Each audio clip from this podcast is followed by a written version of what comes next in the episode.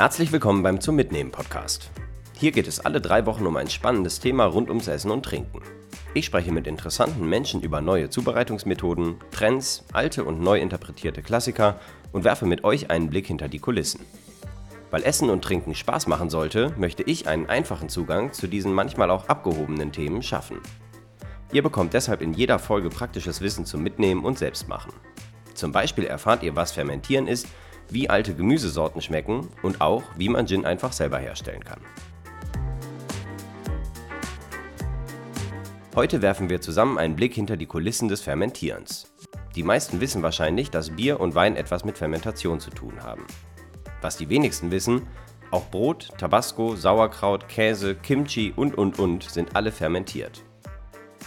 In dieser Folge finden wir heraus, was beim Fermentieren passiert, warum fermentierte Sachen so gut schmecken und wie man fast alles in nur ein paar Minuten und ohne besondere Zutaten zu Hause fermentieren kann. Dafür habe ich mich mit zwei Experten auf dem Gebiet des Fermentierens getroffen. Meine Reise startet beim Hackischen Markt in Berlin. Das sind ja auch so Experimentierfelder, sage ich mal, Fermentieren das ähm, lernst du ja nicht in der Schule oder in deiner Ausbildung. Ne? Das lernst du auch nicht unterwegs, sage ich mal, wenn du dich ähm, ähm, auf deine Reisen gehst als Koch, ja. wenn du eine klassische Gastronomiekarriere machst, ähm, reist du sehr viel als Koch und bist mal zwei Jahre da, drei Jahre da. Und dann wird dir es auch nicht überall ähm, beigebracht. Das ist Alexander Brosin, der Küchenchef des Lunchrestaurants Data Kitchen. Wir treffen uns in seinem Restaurant. Durch ein Fenster kann man in die belebte Küche sehen, in der verschiedene Gläser mit bunten, fermentierten Lebensmitteln stehen. Dazwischen stehen Gläser mit etwas, das wie verbranntes Holz aussieht. Alexander Brosin scheint also gerne zu experimentieren und Neues auszuprobieren. Du hast ja im Mago gearbeitet, mhm. ähm, eine Sterneküche. Hat das auch Einflüsse auf, ähm, auf die Data Kitchen und wie du, wie du das hier machst? Ja, also definitiv, sage ich mal, diesen Gemüse- und Kräuteransatz, den wir bei Michael Hoffmann hatten, ähm, den habe ich auf jeden Fall auch übernommen und mitgenommen. Der liegt mir immer noch sehr am Herzen. Also man sieht das ja auch überall. Du hast überall geweckte Gemüse, getrocknete Lauchschalen, ähm, fermentiertes Gemüse. Mhm. Ähm, das spielt auf jeden Fall eine große Rolle. Auch wenn in der Data Kitchen fermentierte Lebensmittel eine wichtige Rolle spielen, ist das nicht selbstverständlich, erklärt mir Küchenchef Alexander. Ähm, es wird halt auch nicht mehr überall gemacht. Ich kann mir gut vorstellen, dass es in vielen ländlichen Regio Regionen ähm, noch gemacht wird auf ähm, Bauernhöfen oder ähm, dementsprechend Restaurants, mhm. sage ich mal, die dann halt eher so ein Gutshof sind mhm. oder so dazugehören. So wie das früher halt auch. Aber es ist ja interessant, das ist gar nicht so in der ähm, Kochausbildung so ein verwurzeltes Thema? Überhaupt nicht. Ja. Überhaupt nicht. Wie bist du dann dazu gekommen? Ähm, letztendlich muss ich sagen, einmal habe ich halt lange Zeit für Michael Hoffmann, weiß ich, ob er dir was sagt, ja, ähm, Margot, Margot, genau, ähm, den Garten betrieben. Und das war dann immer, das war ein Schlüsselmoment, wo du dann halt immer ähm, überlegt hast, okay, was machen wir mit den ganzen Gemüse, weil wir haben das eigentlich immer nur, wir haben das nie verkauft, hm. wir haben das immer alles selber verwertet. Hm. hm. So, und ähm, letztendlich, wenn du schon mal, ich weiß nicht, hast du einen Garten betrieben oder deine Großmutter? Ich, äh, ja, so ein ich habe mal so ein bisschen gegärtnert. Ich bin kein Profigärtner, ja. aber ich so ein bisschen. Okay, das ist cool. Weil ähm, da weißt du halt, es bleibt letztendlich, auch wenn du nur eine kleine Parzelle hast, ähm, an so Pflanzen schon viel über und viel dran hängen. Ja. Und es ist letztendlich blutet dir das Herz, wenn du irgendwas äh, hast und du äh, musst es irgendwie wegschmeißen oder so. Mhm. Aus irgendeinem Grund. Ne? Also das ist ja eigentlich super interessant, weil dein Zugang zu dem ganzen Thema war dann ja auch so ein bisschen der, was auch der Ursprung vom ganzen Fermentieren ist, nämlich die Haltbarmachung von dem Produkt. Genau, eigentlich. genau. Also das ist ja eigentlich auch so das Grundprinzip der Fermentation. Sag ich mal, es ging halt früher darum, dass halt dann im Sommer oder im, im äh, Frühherbst oder so die Dinge haltbar zu machen. Ne? Mhm. Auch wenn das Produkt am höchsten Punkt seines, seines Geschmacks ist, ja, der Geschmacksvielfalt ist oder so, wie kann ich mir das Produkt haltbar machen, damit ich dann auch in Dürrezeiten, also Winter, dann halt was habe, ne, was mhm. ich dann halt essen kann. Und dann geht's halt, und dann kann man das halt mit allem Möglichen machen. Ne? Ist ja nicht nur Gemüse, ist ja auch Obst, ja. Sauerteigbrot. Ja? ja? Also das sind ja alles Fermentation, Wein, Bier zu brauen. Ja. Das hat alles mit Fermentation zu tun. Ursprünglich wurden Lebensmittel also fermentiert, um sie haltbar zu machen. Während der Fermentation bilden die Fermentationsbakterien, die für uns gut bekömmlich sind, eine Umgebung, in der Bakterien, die das Essen schimmeln oder verderben lassen würden, nicht leben können. Die gut bekömmlichen Fermentationsbakterien sind für uns sehr gesund und waren außerdem wichtig für die Entdeckung der Welt. Schiffsmannschaften, die im 16. Jahrhundert aufbrachen, um die Welt zu erkunden und zu kartografieren, waren teils mehrere Jahre auf den Meeren unterwegs. Da es keine Vitamin C-reiche Kost an Bord gab, starben nicht selten mehr als zwei Drittel der Besatzung an Skorbut, einer Krankheit, die durch den Mangel an Vitamin C ausgelöst wird.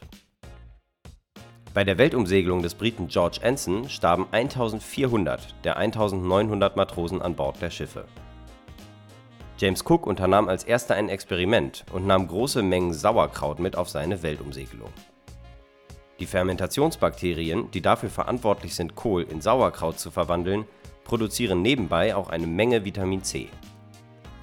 Als James Cooks HMS Endeavour nach drei Jahren wieder im Heimathafen anlegte, hatte er durch die Ernährung der Mannschaft mit Sauerkraut kaum einen Mann durch Skorbut verloren.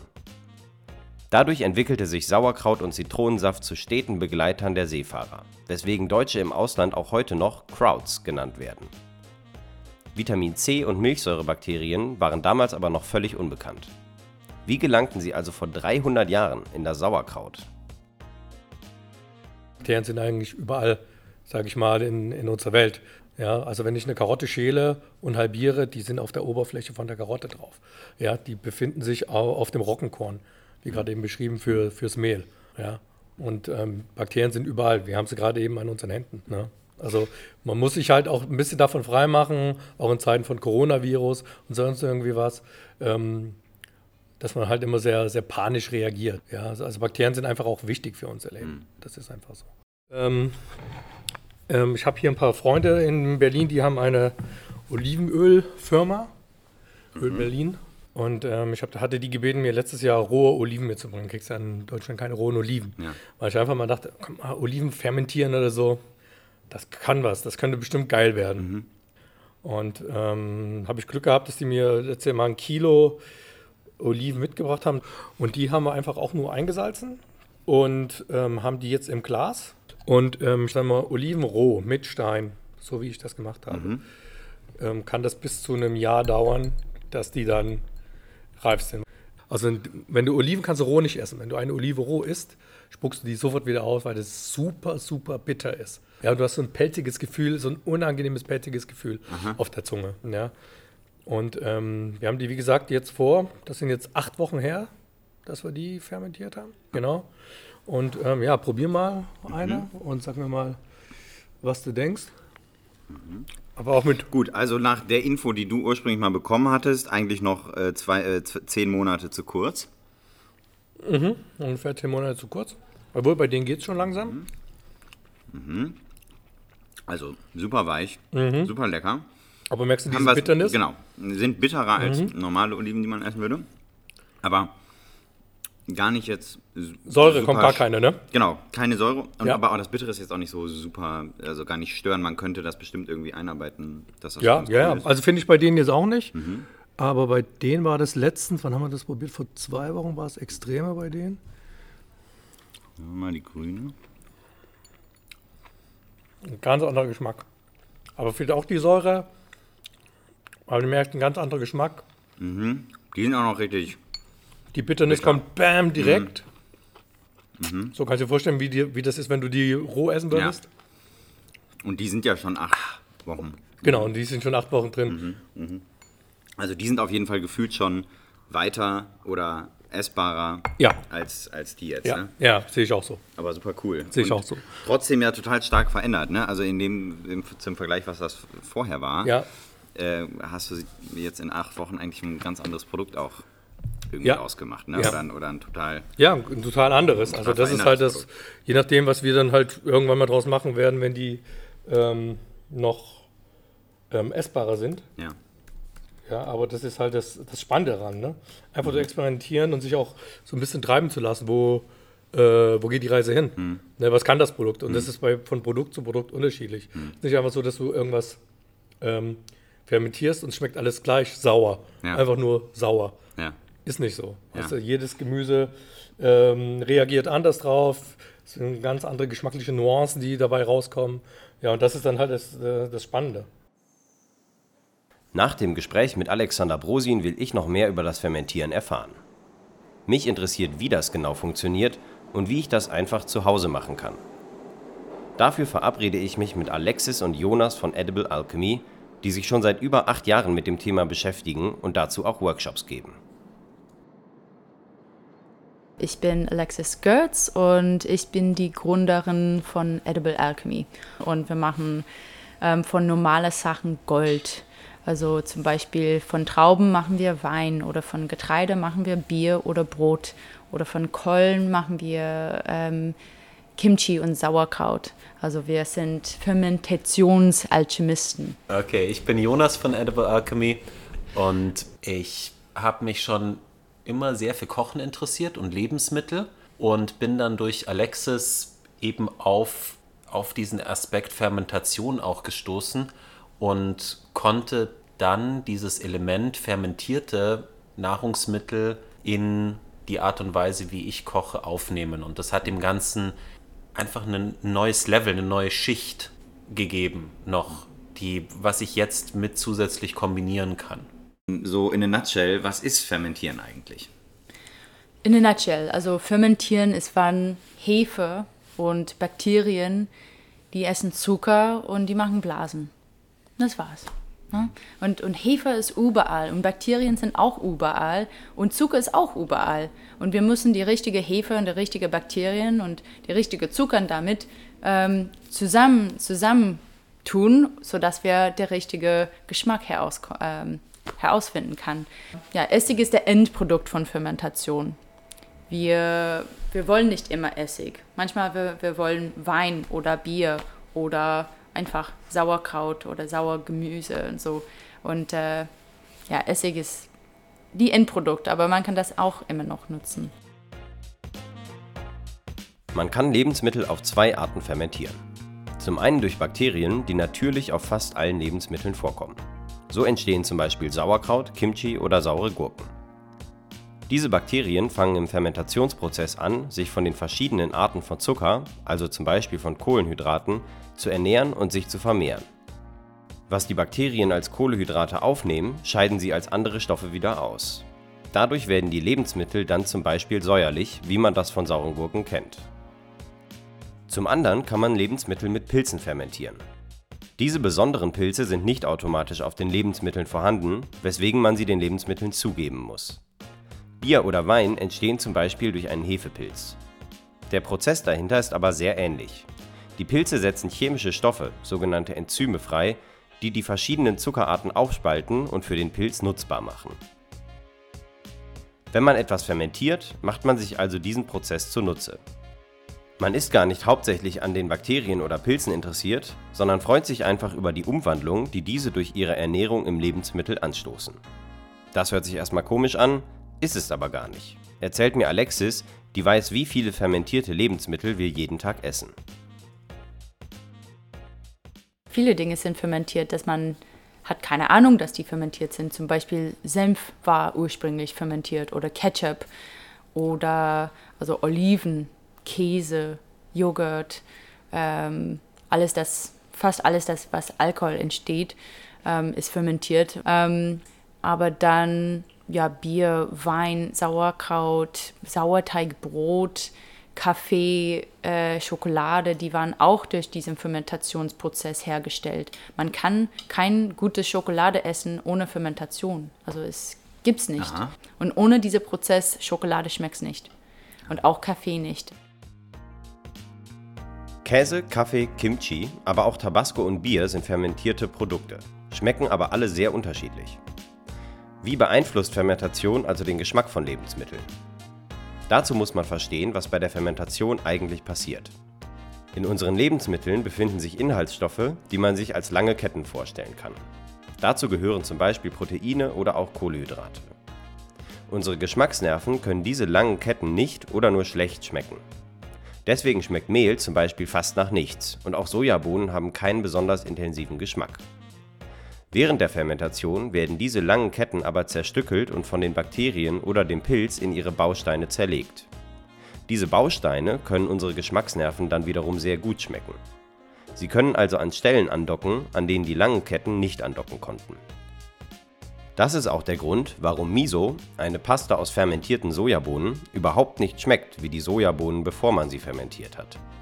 Das Ganze kann man auch einfach selber ausprobieren, wenn man ein Stück Brot für eine Minute kaut. In unserem Mund passiert dann nämlich etwas sehr ähnliches und die langen Kohlehydratketten werden zerstückelt und damit zu Zucker. Das Brot wird im Mund deswegen nach einer kurzen Zeit süß. Wenn man zu Hause Gemüse fermentiert, ist immer ein säuerlicher Geschmack mit dabei, den man zum Beispiel von sauren Gurken kennt. Besonders ist, dass bei der Fermentation von Lebensmitteln auch ein ganz neuer Geschmack entsteht, bei dem wir Menschen darauf programmiert sind, ihn zu lieben. Umami. Umami ist neben süß, sauer, salzig und bitter die fünfte Geschmacksrichtung, die wir mit unserer Zunge schmecken können. Das Wort kommt aus dem Japanischen und bedeutet so viel wie wohlschmeckend. Der Geschmack Umami ist schwer in Worte zu fassen, aber jeder kennt ihn zum Beispiel von gebratenem Fleisch. Durch Fermentation kann man aber auch jedem Gemüse einen Umami-Geschmack geben, erzählt mir Jonas von Edible Alchemy. Außerdem war, die, war eben die Entdeckung, ja, die Entdeckung des Umami für mich auch sehr interessant, weil ich hatte den Gedanken davor tatsächlich auch nicht.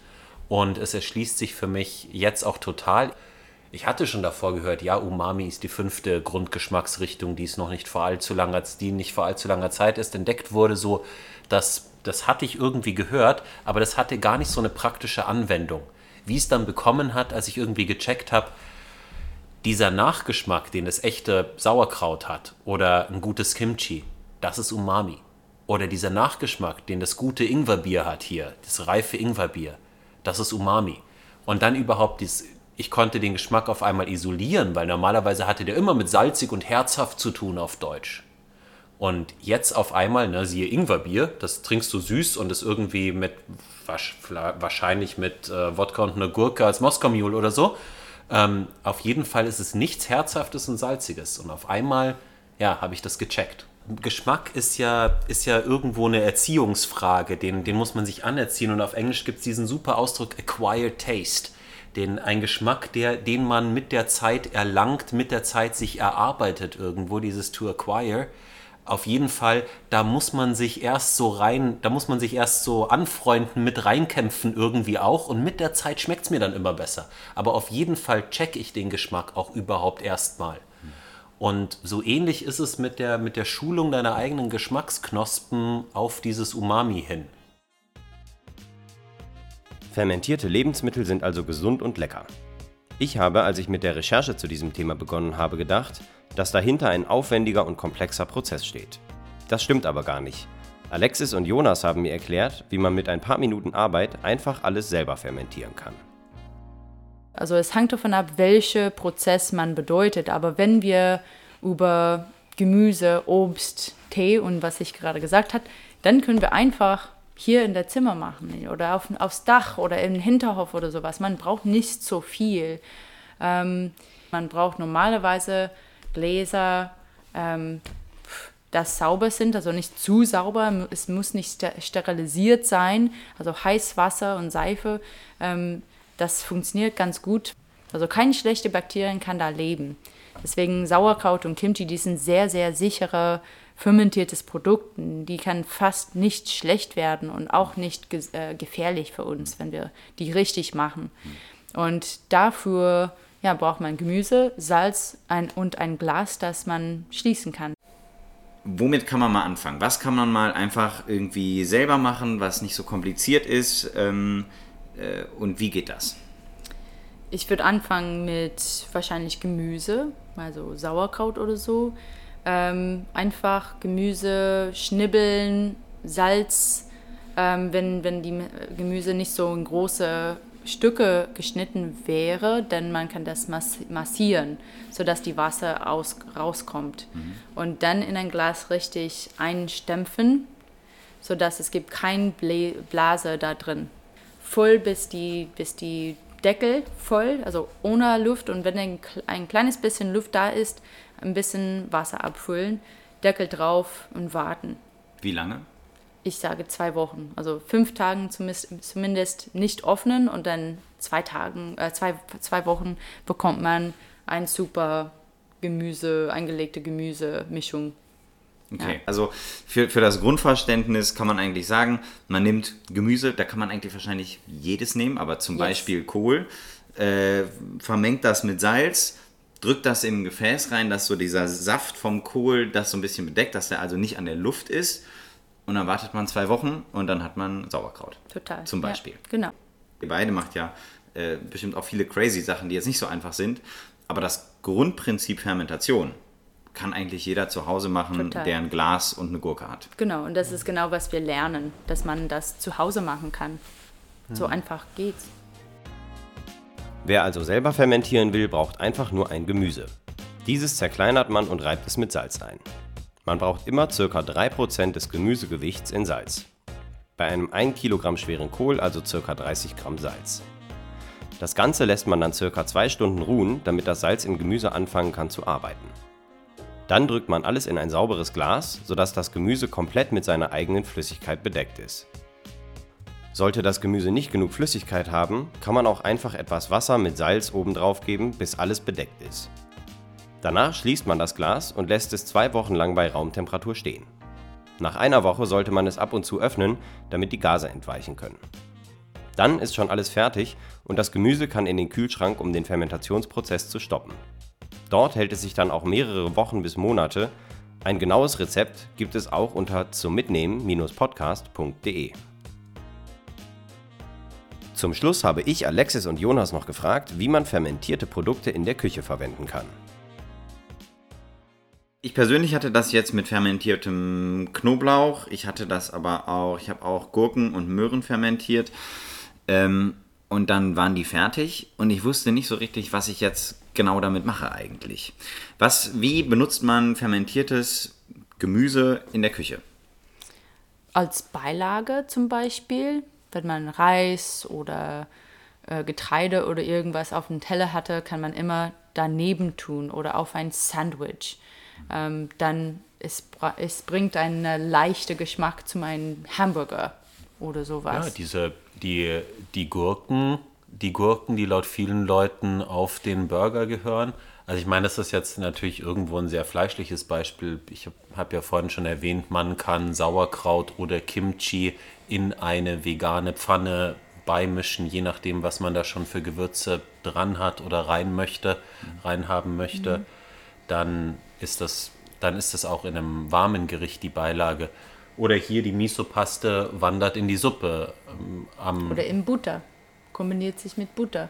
ja, Ja. ja, oder die Gemüse, manchmal, ich mache einen, einen Frischsalat und dann in der Salat, ich tue meine verschiedene eingelegte Gemüse da drin als sauer ähm, Geschmack. Und mit Rosinen oder andere Bohnen, wenn es ein Bohnensalat ist, Sauerkraut passt richtig gut dazu. Okay, also ich habe ähm, zwei Sachen rausgehört, die ich jetzt ganz interessant fand. Nämlich einmal, man kann es super gut als Beilage benutzen, also zum Beispiel auf dem Kartoffelbrei eine fermentierte Möhre oder äh, irgendwie so daneben, um so ein bisschen sowas da reinzugeben. Man kann andererseits es aber auch fast schon sowas, so, um es ein bisschen, um, um was zu würzen nehmen. Also wenn man eine gewisse Säure irgendwie in ein Gericht bringen will, kann man da zum Beispiel ein bisschen Sauerkraut reintun oder ein bisschen Kimchi oder was auch immer. Das meiste Fermentierte entwickelt ja eine gewisse Säure eigentlich. Äh, was auch ganz interessant ist, weil der äh, Stefan Henschel von Cookies hat gesagt, was macht ein gutes Gericht aus? In einem guten Gericht ist immer ein bisschen Säure drin. Und sowas kann man zum Beispiel halt dann auch durch fermentierte Dinge äh, reinbekommen. eigentlich ist fast alles drin. Ne? Es ist ein bisschen, ähm, es ist ein bisschen Zucker drin, es ist ein bisschen Säure drin, es ist ein bisschen was Bitteres drin ähm, und und eben nicht vergessen, es ist ein bisschen was Umami drin. Und da, das kriegt man durch die fermentierten Sachen. Und deswegen glauben so viele Deutsche, na, Fleisch muss dabei sein im Gericht. Weil wo kommt sonst das Umami her? Wenn du nicht fermentierst, ja stimmt, dann kommt es nur vom Fleisch oder in kleinen Teilen in sehr reifen Tomaten. Mag auch jeder, ne? Sehr reife Oder Pilzen. Tomaten. Pilze, oder ja, ja. Pilze ist ein super Beispiel. Okay, ich nehme es zurück, Pilze gibt's. Aber es kommt dieses Gefühl auf, irgendwie muss da Fleisch sein, weil die Leute diesen runden, herzhaften Geschmack haben wollen. Und den bekomme ich auch durch fermentierte Produkte. Nur das ist so ein bisschen in Vergessenheit geraten und kommt gerade wieder, wie es aussieht. Habt ihr mal Surströmming gegessen? Ja, Oh nein, nicht Surströmming. Ich schon, das ist Ja. der vergammelte Fisch, oder? Ja. Der Ja. schwedische. Ja. ja. Ja, nicht so ganz meins, aber ich weiß auch nicht, ob ich da was wirklich Gutes gegessen habe. Ich meine, wir haben auch mal Hauka in Wir haben Island. Hauka, dieses wir haben, die äh, Hauka, fermentiertes die, Hai. Die, die, diese, die isländische Spezialität gegessen. Und das fand ich eigentlich auch relativ furchtbar. Ja. Ähm. Wieso ist das? Also man kennt im Surströmming, da kennt jeder Menschen auf YouTube, die machen die Dose auf und übergeben sich. Ist Mhm. es so schlimm? Kann man das nach, also kannst du das nachvollziehen? Ja. Ja? Äh, wir haben auch ein Video von mir gemacht, wie ich den Hauka probiert habe ähm, auf Island. Ist der ähnlich oder? Ähm, nee, anders schlimm. Also der Hauka ist mehr, Ammoniak. Ja, genauso wie eine, wie, eine, wie eine viel zu reife Rinde von einem sehr intensiven Käse. Der, der, der Also Stück, das ist der darf Ammoniak. nicht essen. Genau, das ist das, was man nicht mehr, dass man nicht mehr essen will und dazu kommt dann auch noch so ein Pissegeruch. Ja. Also ich, ich, ich, ich weiß es ist auch nicht. äh, roh, also es ist fermentiert. Schmeckt das dann auch so, wie es riecht? Ja, aber es, es schmeckt fast. wie, wie Benzin in der Mund und dann Ja, zwei Stunden später kann man immer noch nicht was anders schmecken. Also es ist sehr, sehr, sehr intensiv. Ich habe das schon zweimal in meinem Leben gemacht und ich würde wahrscheinlich noch mehr machen. Also ich habe dich nicht äh, umgekippt oder sowas, aber ja. Ja, vielleicht soll man, ich meine, man muss dazu sagen, wir mögen ja auch diese ganze Nordic Food Geschichte und so und, und da kommen wirklich interessante Sachen, aber ich glaube, es gibt auch einige Dinge, weil die echt nichts zu essen hatten. also, Genau, das wollte ich gerade fragen. Also äh, das sind wahrscheinlich Sachen, die wurden jetzt nicht aus kulinarischen Gründen entwickelt, sondern tatsächlich einfach, um die Leute zu ernähren. Ja, Ja, würde ich sagen. Also, dieser Hai ist giftig, ne? Genau, der Hai, vor es fermentiert ist, ist giftig wegen die hoch Ammoniakeinhalt. Inhalt. Und ähm, dann durch Experimentieren und Jahren und wie viel weiß ich, wie viel Toten danach, haben die herausgefunden, okay, wir können es sechs Monaten unter der Boden lassen und dann hier trocken und da hier fermentieren und bla und dann bekommen wir ein essbares Produkt. Und auch das da gleichzeitig fühle ich gut. Die haben das auch herausgefunden, dass es hat viele Vitamine und äh, Mineralien und so, aber Fermentation über die Jahre finde ich ist ein großer Zufall. Fermentierten Fisch kann man also nicht empfehlen. Außer vielleicht, wenn man sich mal auf YouTube ekeln will. Alles andere ist dagegen sehr empfehlenswert. Ein guter Nebeneffekt vom Fermentieren ist, dass man nichts mehr schlecht werden lassen muss. Wenn Gemüse im Kühlschrank kurz davor ist schlecht zu werden, kann man es einfach fermentieren und dadurch haltbar, lecker und noch gesünder machen. Ich habe auf jeden Fall direkt angefangen, Möhren, rote Beete, Knoblauch und Ingwer zu fermentieren. Wer noch tiefer in das Thema Fermentieren einsteigen will, um zum Beispiel zu lernen, wie man Himbeeressig macht, dem kann ich einen Workshop von Edible Alchemy sehr ans Herz legen. Für alle, die nicht in Berlin wohnen, bieten Alexis und Jonas auch super viele Online-Kurse an, die man auf ediblealchemyacademy.com finden kann. Mit dem Code EA-ZUMMIT bekommt ihr dort auch 25% Rabatt. Das war es für diese Folge. Ich hoffe, auch ihr habt Lust aufs Fermentieren bekommen und probiert das ein oder andere zu Hause aus.